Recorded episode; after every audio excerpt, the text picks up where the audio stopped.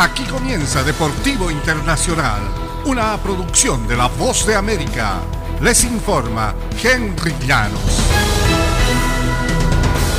Un jurado federal falló el miércoles que el condado de Los Ángeles debe pagar a la viuda del astro del baloncesto de la NBA, Kobe Bryant, 16 millones de dólares por el daño emocional que le causaron agentes y bomberos al compartir fotos crudas del cadáver de Kobe de la NBA y de su hija en el lugar donde se estrelló un helicóptero en 2020. La cifra forma parte de un pago de total de 31 millones de dólares que se impuso al condado por la difusión de las imágenes de las víctimas. Los nueve jurados que entregaron el veredicto coincidieron de forma unánime con Vanessa Bryan y sus abogados en que las fotos de los restos de Kobe Bryant y de su hija Gianna de 13 años invadieron su privacidad y le causaron alteraciones emocionales de las cuales trata de recuperarse.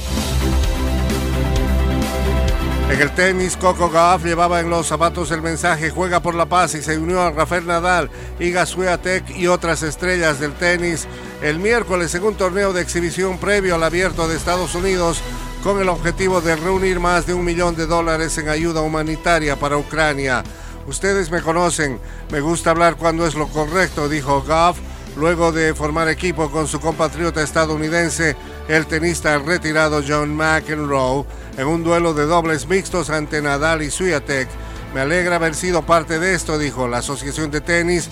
de Estados Unidos, ha informado que el 100% de lo recaudado mediante la venta de boletos para el evento Tennis Place for Peace Exhibition en el Louis Armstrong Stadium se destinará a una organización internacional sin fines de lucro para ayudar a Ucrania.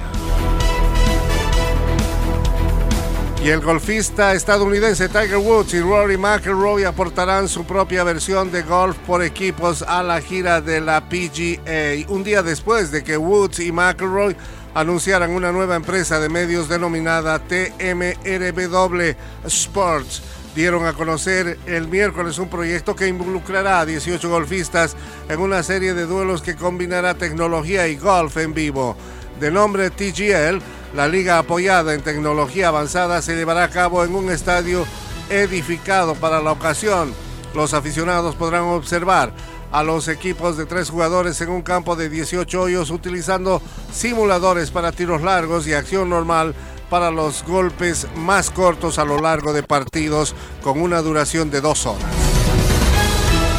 Y hasta aquí Deportivo Internacional, una producción de La Voz de América.